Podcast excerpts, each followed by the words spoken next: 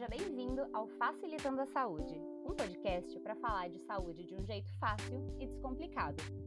Eu sou Ana Cláudia e nessa Semana da Criança o assunto não tinha como não ser saúde da criança. Tá preparado? Então vem comigo que vai ser fácil.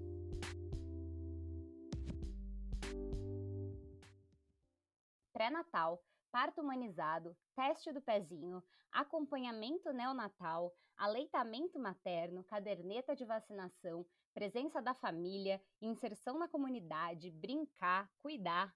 O que, que todas essas coisas têm em comum?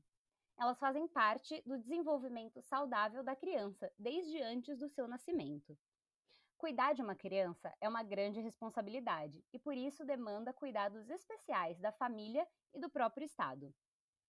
Estamos na semana do Dia das Crianças, então a gente decidiu falar um pouco sobre a saúde das crianças. E para essa conversa, hoje o Facilitando recebe a doutora Caroline Pedroso.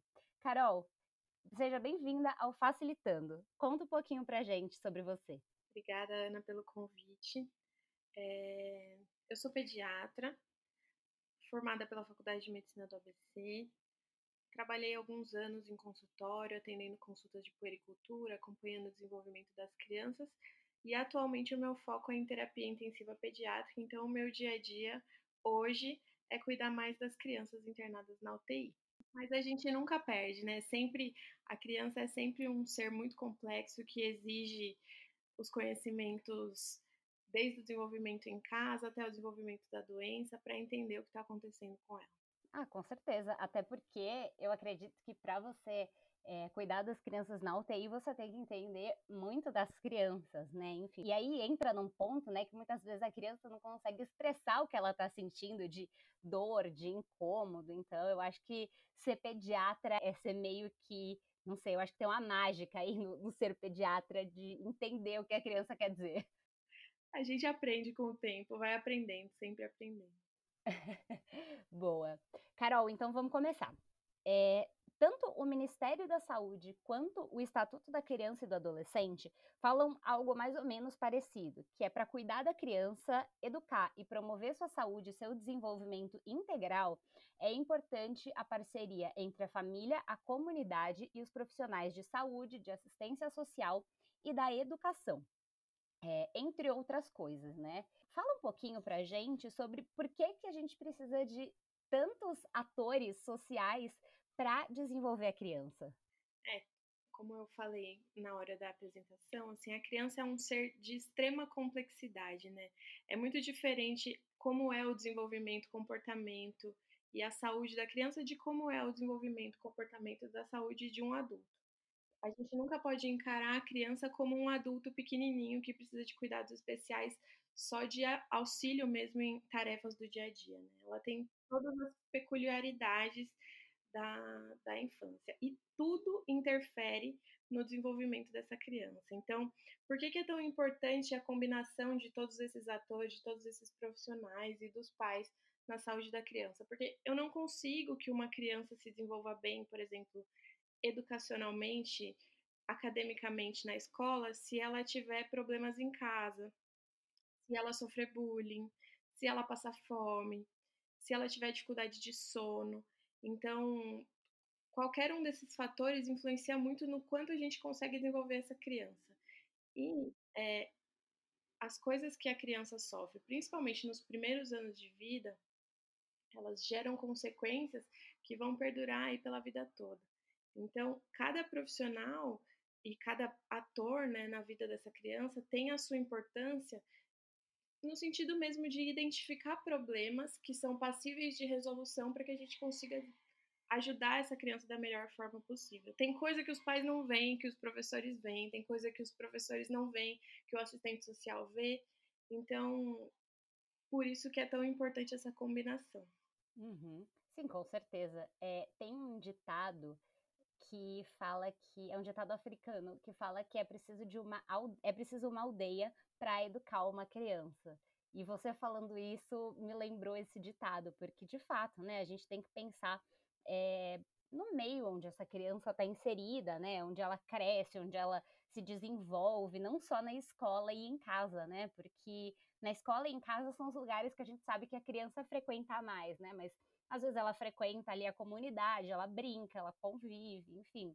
É, acho que tudo isso influencia, né? Com certeza. E a criança, na verdade, ela vive de exemplos, né? Ela se desenvolve por exemplo. Então, ela aprende a falar só se ela vir alguém falando. Ela aprende a se relacionar socialmente só se ela conseguir se relacionar socialmente. Então, realmente, o meio em que ela está inserida, as pessoas com as quais ela convive, são muito importantes para o desenvolvimento e formação do caráter e personalidade dessa criança.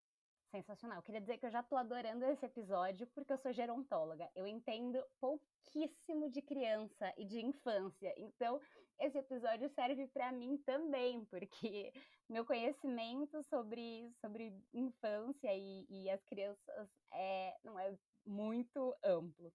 Então, vamos, vamos do começo, né? Eu falei lá no começo que desde antes da criança nascer, ainda na gestação, é importante da mãe se cuidar e fazer os exames do pré-natal, né? É, para criança ter um desenvolvimento saudável, né?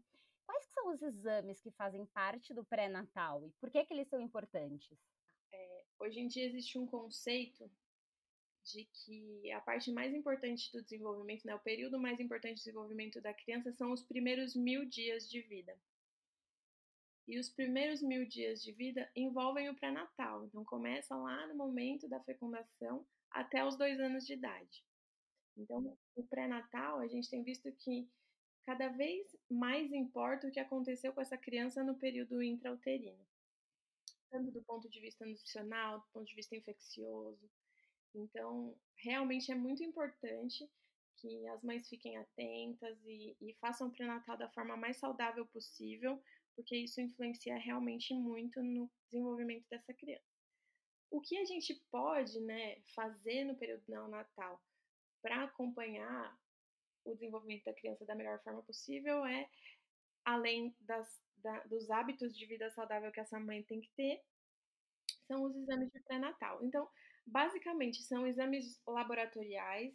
Então, a mãe, a gente vê se a mãe tem anemia, se a mãe tem alguma alteração de tireoide, que possa atrapalhar o desenvolvimento da criança.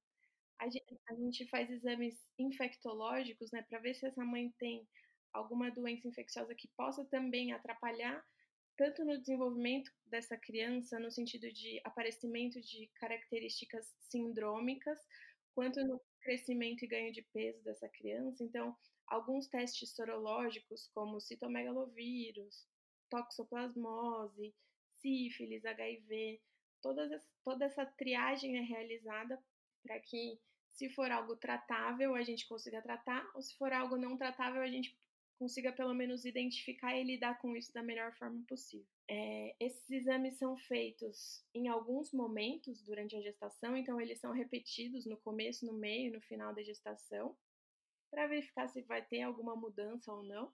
Uhum, até porque a mãe pode contrair alguma coisa, ou enfim, adoecer no meio da gestação, né? Enfim, estamos todos suscetíveis a adoecer a qualquer momento. Estamos suscetíveis e o adoecimento em períodos diferentes da gestação pode ter consequências diferentes para essa criança. Então, se ela pegar uma sífilis no comecinho ou se pegar no final da gestação, tem diferentes impactos para esse bebê. E um outro exame que é muito importante é o acompanhamento com ultrassom, né? O ultrassom ele mostra se o bebê tem alguma malformação. Dependendo do ultrassom, existe o ultrassom morfológico, que é um pouco mais completo e que mostra as características mais específicas. Mas existe o ultrassom obstétrico, que é basicamente acompanhamento de ganho de peso do bebê e acompanhamento dos vasos é, que nutrem a placenta para ver se esse bebê está recebendo o aporte sanguíneo de forma adequada, se ele está se crescendo e, e ganhando peso da forma adequada. Acho que esses são os exames mais importantes mesmo do período pré-natal. Sensacional. É, gostei muito disso dos mil dias. Eu já tinha ouvido falar sobre isso, mas é, eu não sabia que de fato começava é, desde que a criança é gerada, né? E, e aí, ok, né? Falamos de pré-natal. Aí a criança nasceu. Em agosto, a gente teve aí o, o mês né, do, da conscientização do aleitamento materno qual que é a importância do aleitamento materno para o desenvolvimento dos bebês e das crianças? Olha, em relação ao aleitamento, o grande desenvolvimento da pediatria nos últimos 20 anos foi baseado no aleitamento materno. e na descoberta do quanto o aleitamento materno é importante para a saúde dessas crianças. Porque antes era muito bonito você dar fórmula, né? A gente achava que a fórmula era um leite muito muito completo, vitaminado, cheio de suplementos e que as fórmulas eram dadas com a melhor das intenções, né? Mas ao longo desses anos, principalmente dos últimos anos, foi visto que o aleitamento materno, assim, a gente nem sabe todos os benefícios ainda que ele tem. De tão absurdo que é a, a maravilhosidade desse do leite materno. Então, cada vez se descobre uma coisa a mais. Mas é, sem dúvida nenhuma, é a alimentação mais balanceada e mais preparada para um, uma criança nos primeiros seis meses de vida. Tanto do ponto de vista nutricional, então, o, o organismo humano é muito inteligente, então o leite da mãe ele varia porcentagem de gordura, de proteína, de água, de acordo com as necessidades do próprio bebê. Então, se a gente pegar mães amamentando bebês da mesma idade, só que bebês com necessidades diferentes, os leites serão diferentes. Existe leite anterior, que é um leite com mais líquido, que mata um pouco mais a sede. Existe um leite posterior, que, que aparece depois de alguns minutos da mamada, que é um leite mais, mais gorduroso, que mata a fome e engorda o bebê. Então, é uma complexidade na composição desse leite que varia de, de mãe para mãe que não existe nada que a gente possa fazer para tentar compensar essa nutrição individualizada, né? Além disso, tem o fator imunológico, que é muito importante também. Muitos anticorpos passam é, a barreira do leite materno e acabam protegendo a criança contra alguns tipos de doenças infecto-contagiosas.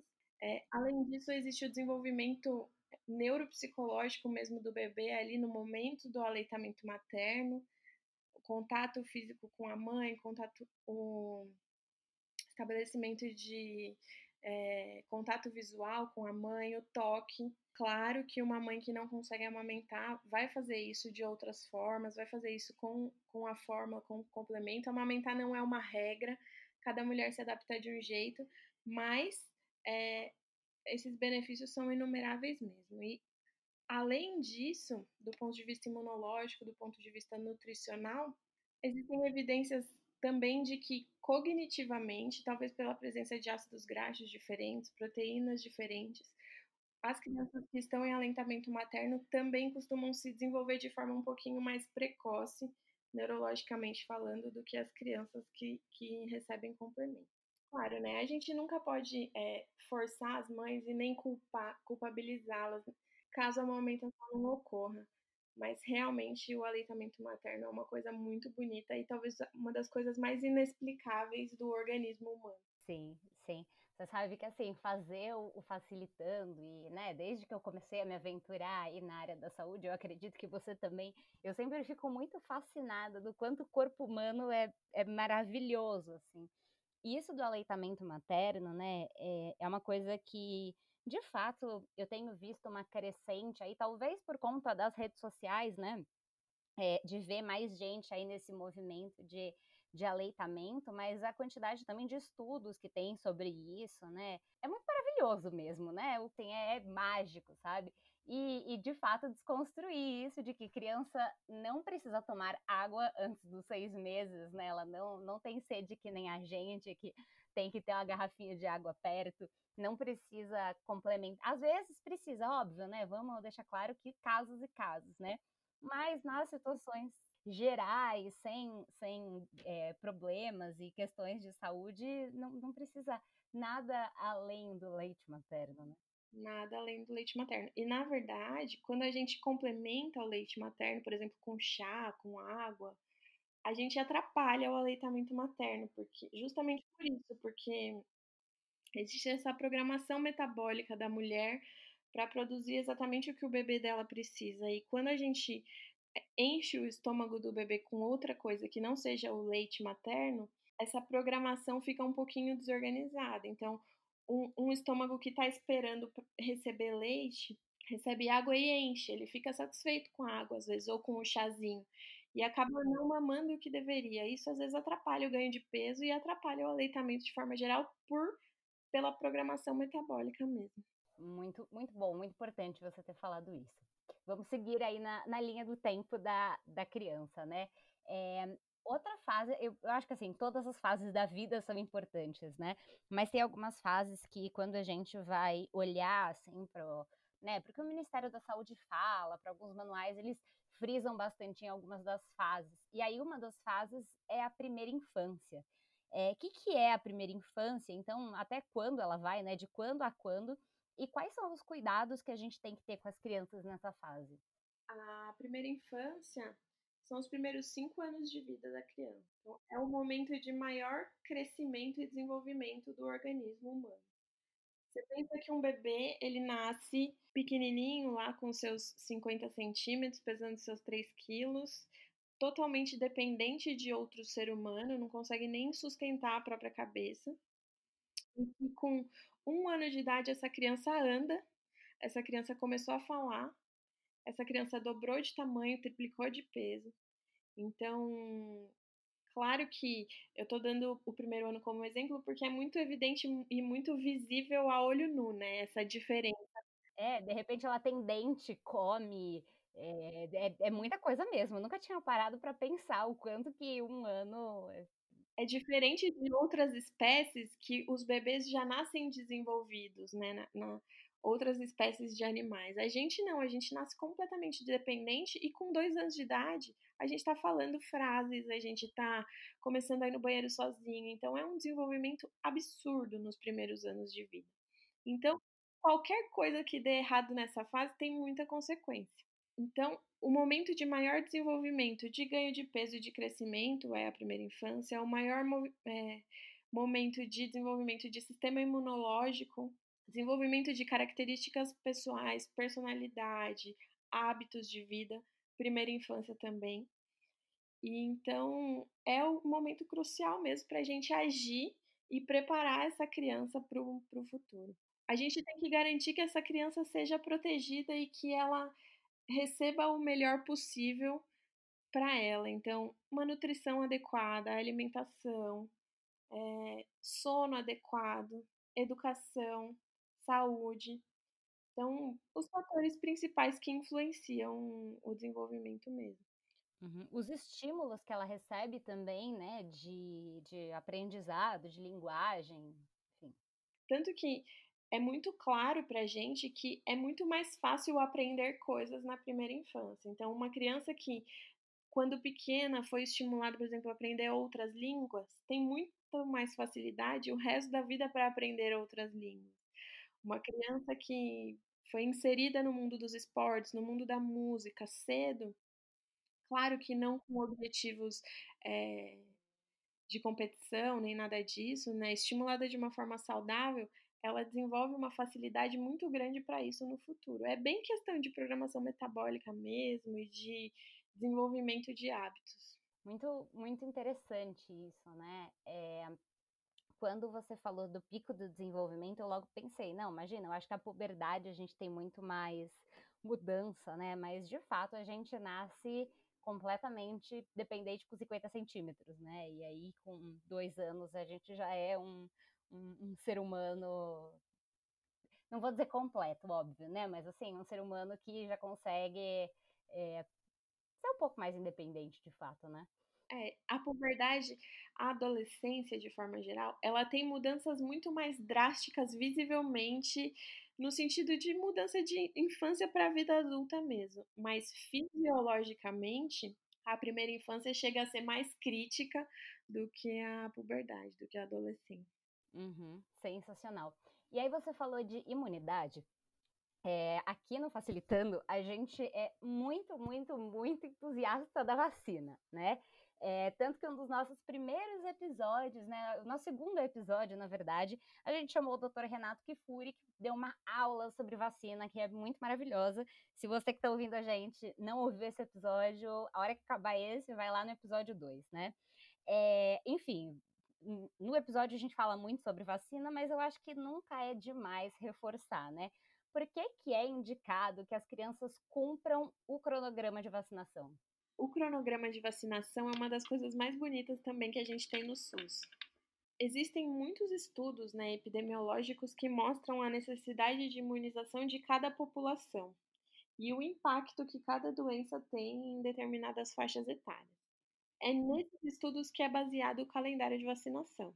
As vacinas que são oferecidas no calendário de vacinação do SUS, existem outras né, que são oferecidas só no calendário particular, mas o calendário do SUS já é muito completo, então são poucas as que são oferecidas em um que não, é, que não são oferecidas no outro. Mas elas são baseadas em dados epidemiológicos de melhoria de mortalidade mesmo. Então, é, doenças infecto-contagiosas são as coisas que a gente consegue prevenir. É muito difícil gente, hoje em dia, a gente tem evoluído, as crianças têm evoluído mais com doenças crônicas, obesidade, cânceres. Então, essas doenças a gente não tem como prevenir. E por mais que a gente faça, a criança vai ter se tiver que ter.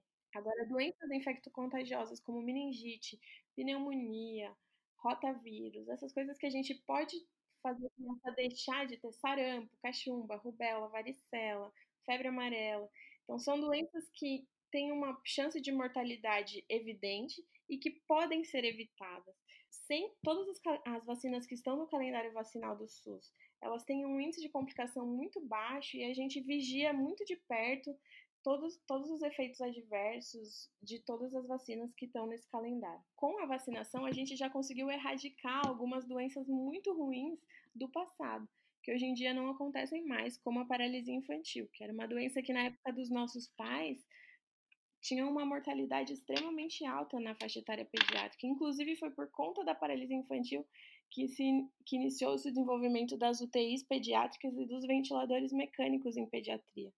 Se você pensar que existia uma doença que matava muita criança ou sequelava muita criança e que hoje em dia não existe mais, isso é um ganho da vacinação. É muito importante que a gente siga o calendário nesse sentido, para proteger as nossas crianças e para proteger as crianças em geral, né? Porque a vacinação ela tem um efeito próprio na criança que recebe a vacina, mas ela tem um efeito de rebanho também, que se a criança não pega a doença, ela também não transmite a doença. Então, a gente tem que ter em mente, né? As mães têm que ter em mente que a vacina é sempre para proteger a criança, que jamais a gente colocaria em risco desnecessário uma criança com a vacinação. E que tudo isso é baseado em evidência. Hoje em dia, para a gente não vacinar uma criança, assim, para uma mãe conseguir convencer um pediatra de que não vai vacinar uma criança, ela tem que ter argumentos muito fortes, porque dificilmente algum pediatra vai conseguir aceitar essa argumentação de forma tranquila, visto todos os benefícios da vacinação e toda a proteção que a vacina oferece para a criança. Sim, muitas das coisas que, que você falou, assim, é, é, eu até coloquei essa pergunta aqui no nosso roteiro porque eu acho importante falar sempre sobre a importância da vacinação, né? É, até mesmo para as crianças que são alérgicas, de repente, tem vacinas né, alternativas hoje em dia, né? O, a indústria já evoluiu o suficiente para dar alternativas para, de fato, a criança poder ser imunizada. E tem vacinação que é tão importante que, dependendo do caso, às vezes a gente a gente desensibiliza a criança, existe essa possibilidade também para poder realizar a vacinação. Caramba, que legal!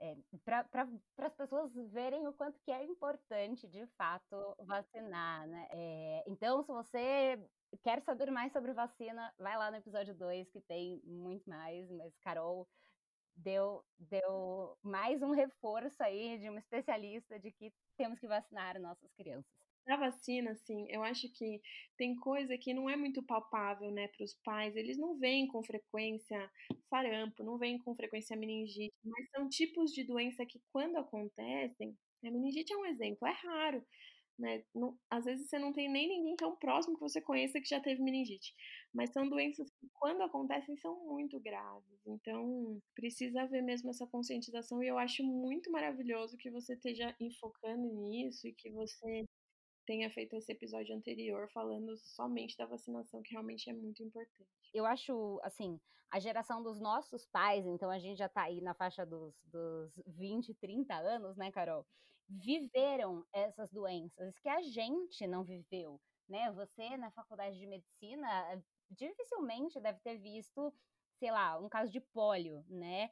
É, as gerações anteriores de pais viram isso, né? Do mesmo jeito que a nossa geração tá vendo a importância da futura vacina da Covid, né, que vai sair, que tá, o mundo inteiro tá, tá querendo essa vacina, né, acho que mesmo quem é anti-vacina tá querendo essa vacina, é, as pessoas, né, os nossos pais que vacinaram a gente, que levavam a gente lá no posto de saúde para vacinar, é, viveram isso, né, viveram aí as doenças infecto-contagiosas.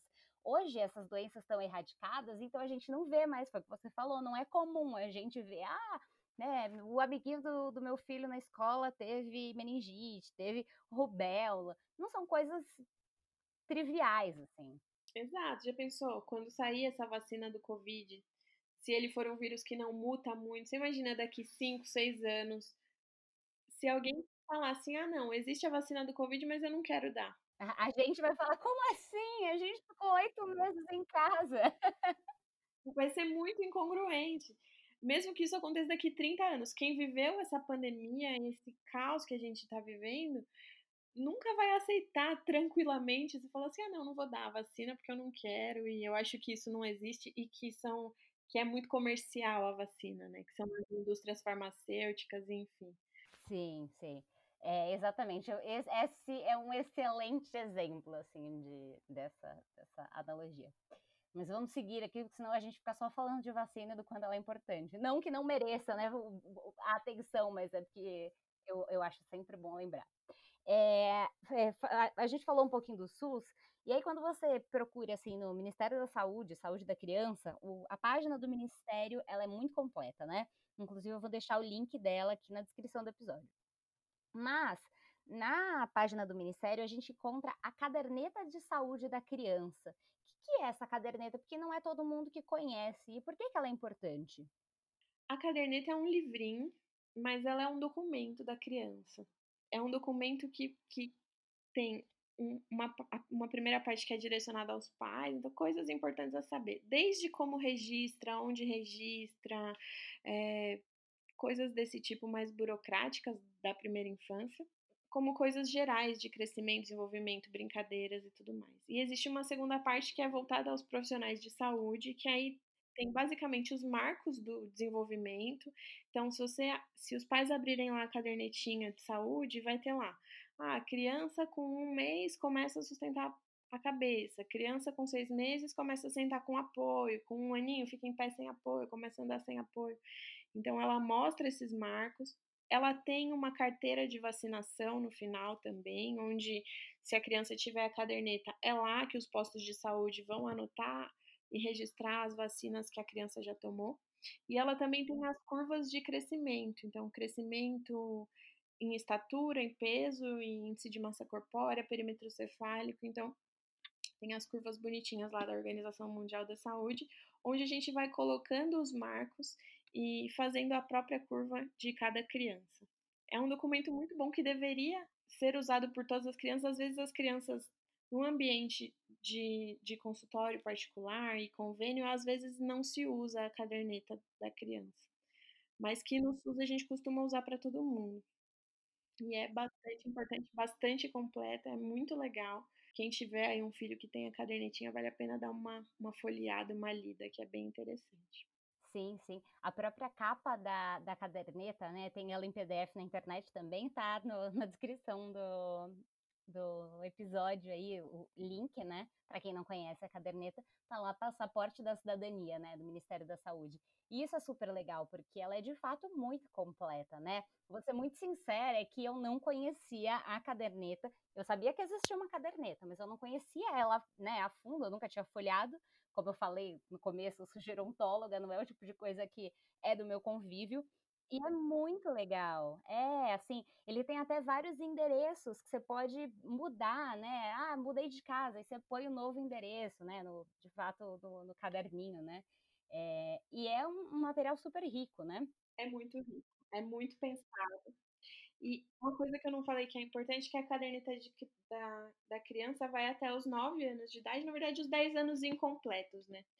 E aí, a partir dos 10 anos, a gente considera que a criança entrou na adolescência, e aí a caderneta que vale é a caderneta do adolescente. Que é uma caderneta parecida também, que tem orientações e coisas gerais sobre esse outro período que também é crítico na, na vida da criança. Crítico e crucial, né? Assim, muito importante. Definitivamente crítico. Eu acho que vale aí a, a dica de fazer um episódio sobre adolescentes, né? E adolescentes são um mundo à parte, né? Nada contra os adolescentes. Tem algum adolescente que está me ouvindo, adoro vocês. Mas é, é, de fato uma fase crítica, né? Já fomos adolescentes, eu falo com conhecimento de causa. É um momento muito difícil, de muita descoberta e muita mudança em pouco tempo. Então é difícil de lidar. É porque é, eu acho que diferente aí da, da, das mudanças da primeira infância, as mudanças que a gente tem na adolescência, a gente percebe elas, a gente está vivendo elas. Porque por mais que a criança viva, a gente nem sempre lembra, né, do que aconteceu antes dos nossos cinco anos. A adolescência a gente vive, então é, é uma loucura. Vive intensamente, com, com a explosão de hormônios e de sentimentos, de descobertas. Então, vive intensamente. Exato, exatamente. é, mas voltando aí um pouco para as crianças, que adolescente é, é outro episódio só para falar sobre a adolescência, né? É, a gente fala, né, e o próprio Ministério da Saúde fala que o brincar faz parte da saúde da criança. Por que, que brincar é tão essencial para o desenvolvimento? Porque a criança é um ser lúdico, né? É a forma mais fácil e mais efetiva de aprendizado para uma criança. Todas aquelas coisas que a gente falou que são importantes na primeira infância são importantes pelo brincar também. Para ela aprender a conviver em sociedade, aprender desenvolvimento independência, aprender cuidado com os próprios brinquedos, é, fazer atividades que exijam habilidades diferentes. Então, claro que o brincar ele é muito importante que seja uma brincadeira adequada para cada faixa etária, porque tudo isso auxilia no desenvolvimento da criança. Hoje em dia, né, esses colégios que são construtivistas. Exato, construtivistas tem mostrado cada vez mais o quanto é melhor e o quanto é mais bonito e mais efetivo o aprendizado da criança de forma lúdica. Então, brincar é essencial. Acho que não tem também nem muito o que eu possa falar sobre isso, porque realmente é a coisa mais importante que se deve fazer com uma criança. E a gente tem que tomar muito cuidado para não sobrecarregar as crianças de coisas que não sejam brincar. Então, é muito bom estimular, né, como eu falei, estimular que a criança aprenda coisas diferentes, música, música, línguas, esportes, desde que isso seja lúdico, desde que isso seja gostoso para a criança. Porque se não for, a gente vai sobrecarregá-la e atrapalhar o desenvolvimento em vez de ajudar. Com certeza.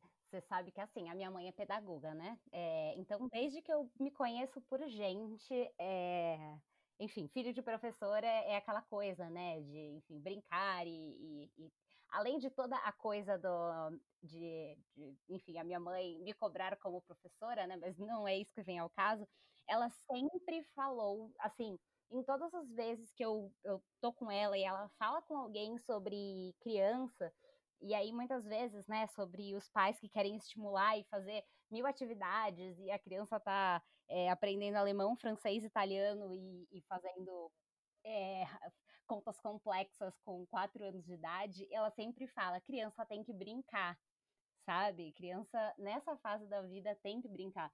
E eu sempre, eu sempre achei isso legal, assim, ela falar, né? É, primeiro que eu acho que de fato é, tem idades que você vai estudar, que você vai né, mudar aí os seus interesses, mas as brincadeiras elas são de fato importantes, né? E lembrar que não existe brincadeira de menino e de menina, brincadeira é brincadeira, né? É, também somos um podcast que quebra ideologias de gênero, então é, se existe uma brincadeira que é só para menino ou só para menina, essa brincadeira provavelmente não é uma brincadeira adequada para criança. Sempre importante lembrar, né? É, Carol, agora eu vou entrar numa parte mais técnica, né? E aí você, enquanto médica, é, recebe muitos pais, principalmente quando você atende no consultório, né? É, com queixas das crianças. E aí, assim, tem algumas queixas, né, que eu consegui listar que eu acho que são comuns, mas eu, eu prefiro que você me fale, né? Então, eu acho que, assim, deve ser virose, é, ou então a transmissão de virose, sabe? Quando o amiguinho da escola tá com uma virose aí pega. é, piolho, escabiose, alergia, intolerância. Quais são as principais queixas dos pais quando eles te procuram? As queixas principais dos pais em ambiente de pronto-socorro são diferentes das queixas dos pais no consultório. Então, no pronto-socorro é isso mesmo. Virose, né, com diarreia, vômito, é, infecção respiratória leve, assim, infecção respiratória de vias superiores. Então, resfriado é muito comum na infância. O neném pequeno, assim, logo que entra na escola, pode ter 9, 10, 12 resfriados por ano.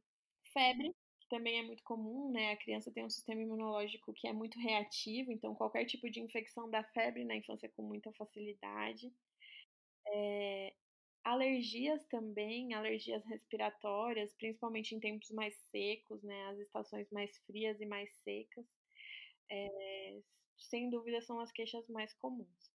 No consultório, as queixas são diferentes, são muito mais relacionadas a crescimento e alimentação, principalmente. A impressão dos pais que tem um determinado momento que a criança não come, que a criança não cresce, e isso gera muita angústia, muito desespero na família, né? Tem uma fase mesmo que logo no, nos dois primeiros anos de vida a criança começa a comer muito bem, né, na introdução alimentar, então o que você oferece eles comem, chupa até pedra se deixar. E aí vai chegando com uns dois anos e meio, três, eles começam a restringir a alimentação, começam a querer comer muito pouco, e isso angustia muitos pais.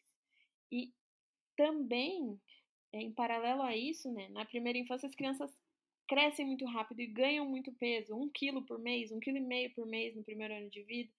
E aí, quando chega também com os dois, três aninhos, começa a ganhar um pouco menos de peso, começa a crescer um pouco de forma um pouco mais desacelerada, o que é normal, mas isso angustia muito os pais. A sensação, meu filho não come, meu filho não cresce, sem dúvida nenhuma é a queixa mais comum no consultório.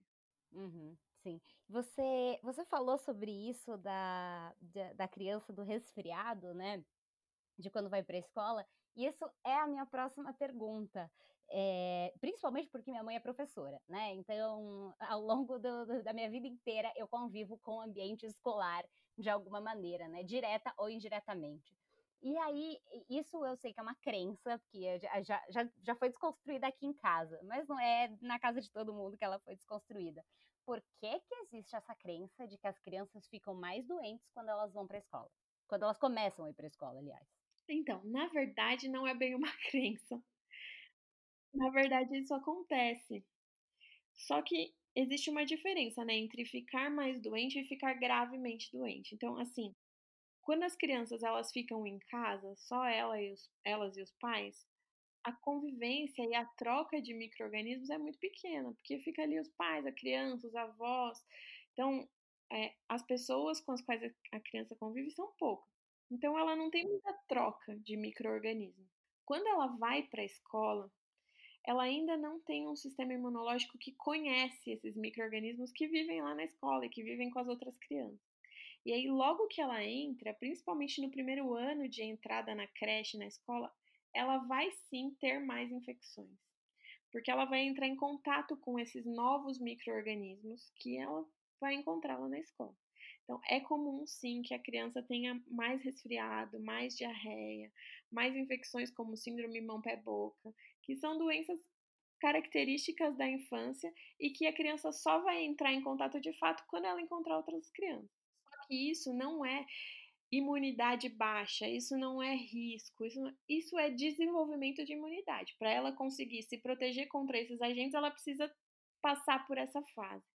Então, o que eu sempre falo para os pais é assim: vai entrar na escola, vai ficar doente.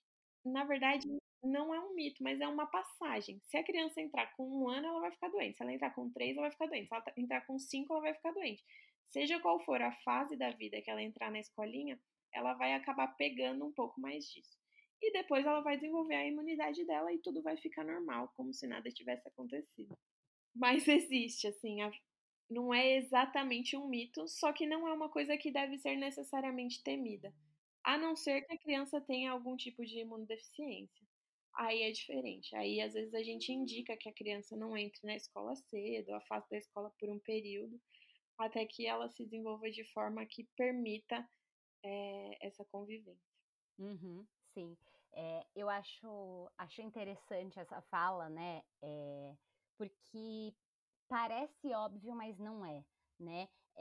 E e aí, por exemplo, a gente tá vivendo isolamento social, né, distanciamento, enfim. Eu passei muitos meses dentro de casa. Logo que eu saí, assim, né, voltei a a trabalhar fora de casa presencial, eu peguei um resfriado. E não foi covid, foi só um resfriado mesmo. E aí por que que eu peguei um resfriado? Porque eu voltei a conviver com pessoas, e não é porque eu não estou me cuidando, ou porque eu não estou, eh, usando máscara, porque eu tomo todos os cuidados, mas porque no momento que você se expõe e que você troca, né, no no ambiente, você está suscetível. Eh, e por mais e eu dei esse exemplo, porque é uma coisa que pode acontecer com a gente, principalmente a gente que tá em casa há muito tempo, né, e que tá fazendo home office, que tá sem contato com as pessoas, eh, com as crianças também, principalmente porque a gente já tem o sistema imunológico desenvolvido e eles não, como você falou, né, e eles têm esse sistema imunológico reativo, de que, eh, tem um uma bactéria, um micro-organismo, alguma coisa, o sistema imunológico vai lá e reage. Então, eh, a gente precisa ficar atento aos sinais, mas não precisa ter medo de levar a criança pra escola, porque ela vai ficar doente, né. Exato. E na verdade não é a escola, né, na verdade é a convivência com outras crianças. Então, por exemplo, se é uma criança que não vai à escola, mas que convive com crianças que vão à escola, ela vai ficar doente do mesmo jeito. Se ela não vai à escola, mas fica com uma babá que cuida de de 5 crianças, o que é muito comum da gente ver, ela vai ficar doente de qualquer jeito. Só que realmente o isolamento social, ele diminui muito a transmissão de doenças infecto-contagiosas. De qualquer doença, né, porque você não entra em contato com a pessoa, como é que você vai passar uma doença pra alguém?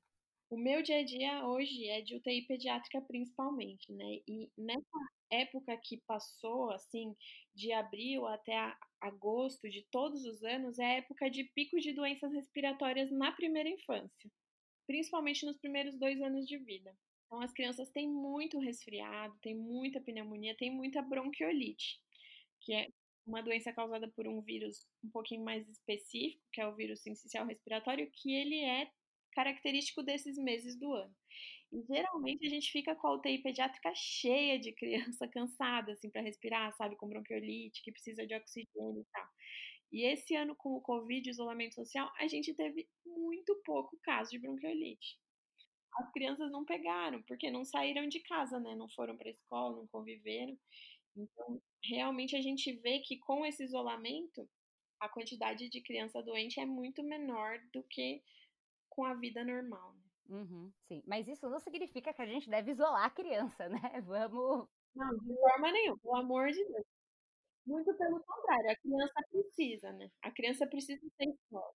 Exato. E além disso, a gente vai criando imunidade ao longo da vida, vai criando os os nossos anticorpos ao longo da né, da das exposições, né, assim que que funciona a imunidade. E o que os pais têm que ter na mente, que eu sempre falo, é que ficar resfriado o tempo todo, pegar essas doenças leves quando vai pra escola, não é sinal de imunidade baixa. Então o que eu falo pra mãe é: "Vai colocar o neném na escola? Ótimo, precisa pôr, a criança precisa disso. Mas compra um inalador, deixa um sorinho fisiológico em casa, porque vai precisar. Mas faz parte da vida, é como se fosse desenvolvimento de qualquer outra parte, é o desenvolvimento do sistema imunológico". Exatamente, e e faz parte dessa fase da vida, né. E aí você falou um pouquinho sobre a covid, né, que, enfim, as crianças estão ficando com com menos doenças respiratórias, porque elas estão isoladas. Falando sobre o isolamento, né, eh, não só o isolamento, a covid de um modo geral. Eh, quais que são os impactos, Carol, que a pandemia da covid já tem apresentado nas nossas crianças? Impacto em relação à saúde foi muito menor em relação a adultos, em relação à população adulta. Então, realmente existe alguma coisa aí que fisiologicamente o covid não costuma evoluir com gravidade em crianças. São muito poucos os casos de evolução desfavorável do covid em criança. Geralmente a criança é praticamente assintomática, assim, uma tossinha, um resfriado às vezes mais leve do que um resfriado comum, e aí você vai ver é covid. Eh, então, do ponto de vista de impacto na saúde mesmo, não teve muito. Como eu te falei, eh, as nossas UTIs ficaram até vazias, assim, as crianças não precisaram muito menos de internação, tanto em UTI quanto em enfermarias pediátricas. As crianças ficaram muito bem nesse sentido. Eu acho que o impacto maior para as crianças é o impacto social mesmo, de isolamento, de ficar em casa, de não conseguir ir para a escola, muitas crianças depressivas, sentindo falta da vida normal delas, falta de brincar no parque, falta de ir para a escola, de ver os amiguinhos. Então, o impacto social está sendo realmente muito intenso para as crianças, né? O confinamento atrapalha é, a saúde mental das crianças. Uhum. Sim, com certeza, né? Até porque para gente que é adulto, que já é, sabe tudo que está acontecendo, sabe a importância de não ver os nossos amigos, né? De não estar aí nas situações sociais e etc. Imagina para a criança que tem um entendimento diferente, né? Da, da, do nosso, né? Então um dia estava lá de boa na escola e de repente muda tudo e ela tem que ter aula na frente do computador e, e enfim, né? Para quem consegue ter aula de fato na frente do computador, que não é a realidade de todas as crianças do Brasil, mas é, é, de fato eu acho que porque a gente falou da importância do brincar, a importância do, do ambiente, da sociedade, né? Enfim, para o desenvolvimento da criança. E aí a gente teve um ano desse desenvolvimento que foi quase todo dentro de casa, ali com as mesmas pessoas, enfim. Exato, a criança precisa do grupo, né? A criança precisa conviver com pessoas diferentes, ela precisa interagir com, com outros da mesma faixa etária. Ela precisa disso para se desenvolver de forma saudável. E aí ficar em casa realmente no confinamento, por mais que exista, né, as aulas em plataformas online, mesmo assim, para elas esse impacto foi muito importante. Nesse sentido mesmo de ver criança deprimida, triste, sem vontade de sair da cama, de tão triste de ter que ficar em casa. Então, isso é uma coisa muito importante dos pais observarem em casa se, se a criança está se sentindo assim, se está se sentindo triste, para buscar ajuda adequada nesse sentido também. É, e até eu acho, acho legal falar sobre isso, né? A gente em setembro falou aqui só de saúde mental, né? Mas a, até para os pais que não sabem exatamente por onde começar, levem a criança ao pediatra, né? Se você, se seu filho, é, filho, filha, sobrinho, enfim, é, neto, sua criança, né? A criança que você cuida, que você convive, não tá bem, é, mesmo que seja em relação à saúde mental, à saúde emocional, tem o pediatra que cuida dela, né? E isso nos leva para a nossa última pergunta. É, tá muito bom conversar com você, mas infelizmente temos, temos um tempo limitado aqui. Então, falando sobre levar no pediatra, né, Carol? Queria que você falasse aí algumas coisinhas para gente. Uma delas é quais os sinais que a gente, então, pais, mães, cuidadores, tem que observar numa criança? Assim, para saber se ela está saudável. Eu acho que o que a gente tem que observar são é, os padrões do dia a dia mesmo da criança. Então, se ela se alimenta de forma saudável, se ela tem um grupo alimentar variado, ainda que ela não coma muito, se ela dorme de forma saudável, se ela brinca de forma saudável, se ela interage socialmente com crianças da mesma faixa etária que ela, se ela interage bem com os adultos à volta dela, se elas não têm um comportamento embotado, se elas praticam empatia. Eu acho que no dia a dia do desenvolvimento de uma criança isso é o mais importante. E aí é muito interessante mesmo para os pais acompanharem, né? Às vezes, marcos do desenvolvimento é legal dar uma olhadinha. Eu acho que, lógico, que nós pediatras a gente sempre está disponível e o nosso objetivo é sempre o mesmo que o, que o dos pais, que é fazer com que essa criança se desenvolva, da, se desenvolva da melhor forma possível. Mas quanto mais os pais se informarem nesse sentido, mais a gente consegue trabalhar junto. Eu acho importante isso e aí essa é uma coisa que eu sempre falo, e não só para a infância, né? De um modo geral, é isso dos padrões, né? Então, quando alguma coisa sai do padrão. Então, se a criança dormia bem, de repente parou de dormir, né? Começou a, a sei lá, ter insônia. Se a criança comia bem, é, parou de comer. Se a criança tinha um comportamento e aí começou a ter outro comportamento, né? É, e não só a criança, isso é aplicado para todos os seres humanos, né?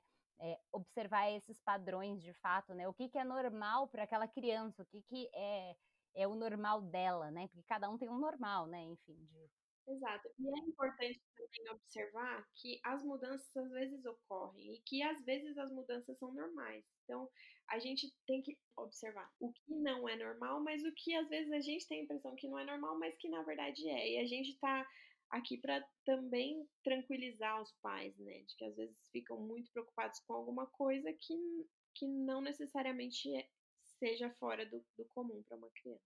Até porque a gente já falou aqui, né, fases do desenvolvimento, e aí cada fase tem uma característica, né? Exato. E a criança, nessas fases, tem muitos detalhes, assim, é que às vezes a gente não consegue pegar num episódio como que a gente está fazendo, mas são dúvidas que angustiam muitos pais e que às vezes não parece que, que são tão angustiantes assim, como por exemplo, desfraude. Ah, meu filho tem cinco anos e faz xixi na cama ou então, quando que eu posso tirar a chupeta? Quando é que eu devo tirar a chupeta? Quando que eu devo tirar a mamadeira? É, quando que eu devo deixar ele passar um período no tablet ou não devo? Quanto é o limite desse tempo? Então, tem muitas questões que parece que são corriqueiras, mas que às vezes os pais precisam de um auxílio. E a gente está aqui para auxiliar nesse sentido também. Uhum, exatamente.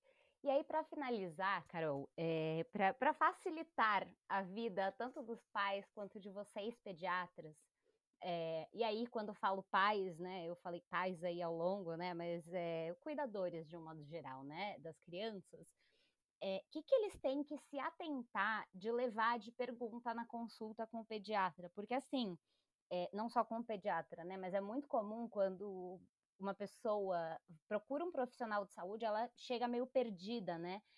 Então, quando alguém chegar para você com uma criança, o que, que é, é, bom assim levar de pergunta? Tem algumas perguntas que são chave?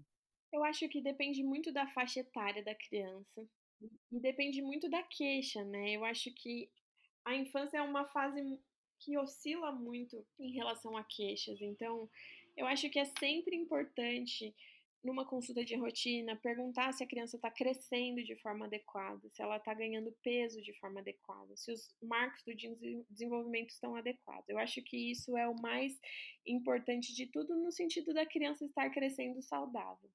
Mas é muito interessante, sempre que for, for a uma consulta com o pediatra, faz um papelzinho com as questões em casa, vai pensando, ah, tá lá em casa, surgiu uma dúvida que gostaria de perguntar o pediatra, anota, leva isso na consulta, porque às vezes naquele momento ali de, da consulta acaba esquecendo e a dúvida vai ficando. Então, as perguntas dependem muito da demanda daquela criança, né? Então, os pais têm muito, por exemplo, perguntas que eles sempre fazem, se precisa dar vitamina, perguntas de protetor solar, repelente, é, então, é muito importante que cada, em cada fase, em cada faixa, os pais consigam anotar e identificar as próprias queixas, assim, as próprias dúvidas. É muito difícil ter um, um padrão-chave de perguntas que eles têm que fazer ao pediatra. Uhum. Mas acho que isso da listinha de perguntas é, de fato, algo que pode ajudar, né? Não tenham medo de, de levar um caderninho com perguntas, né? E não tem pergunta que não seja importante. Exato, não, não tem pergunta boba quando se trata de saúde, né? Carol, quero muito te agradecer por essa conversa. Tenho certeza que esse episódio vai ajudar muita gente. É, eu já estou aqui super feliz que eu aprendi muitas coisas gravando com você. E se você quiser dar o último recado, a palavra é sua. Ah, eu, eu que quero agradecer pelo convite, Ana. Fiquei muito feliz, viu? E eu espero que eu possa ter ajudado as pessoas com essas coisas que eu expliquei. Eu acho que o pediatra ele é um auxiliador, ele é um facilitador. Então, que os pais contem com o pediatra como um amigo mesmo, é, para ajudar da melhor forma possível, para a gente fazer a criança crescer o mais feliz e o mais saudável possível.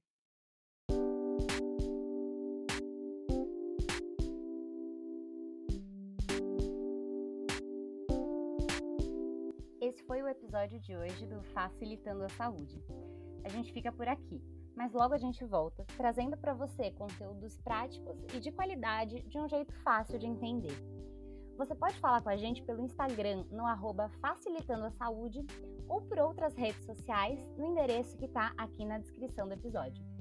Às sextas-feiras tem episódio novo para descomplicar e facilitar a sua relação com a saúde e também com a doença no momento que ela aparecer. Tá preparado? Então vem comigo que vai ser fácil.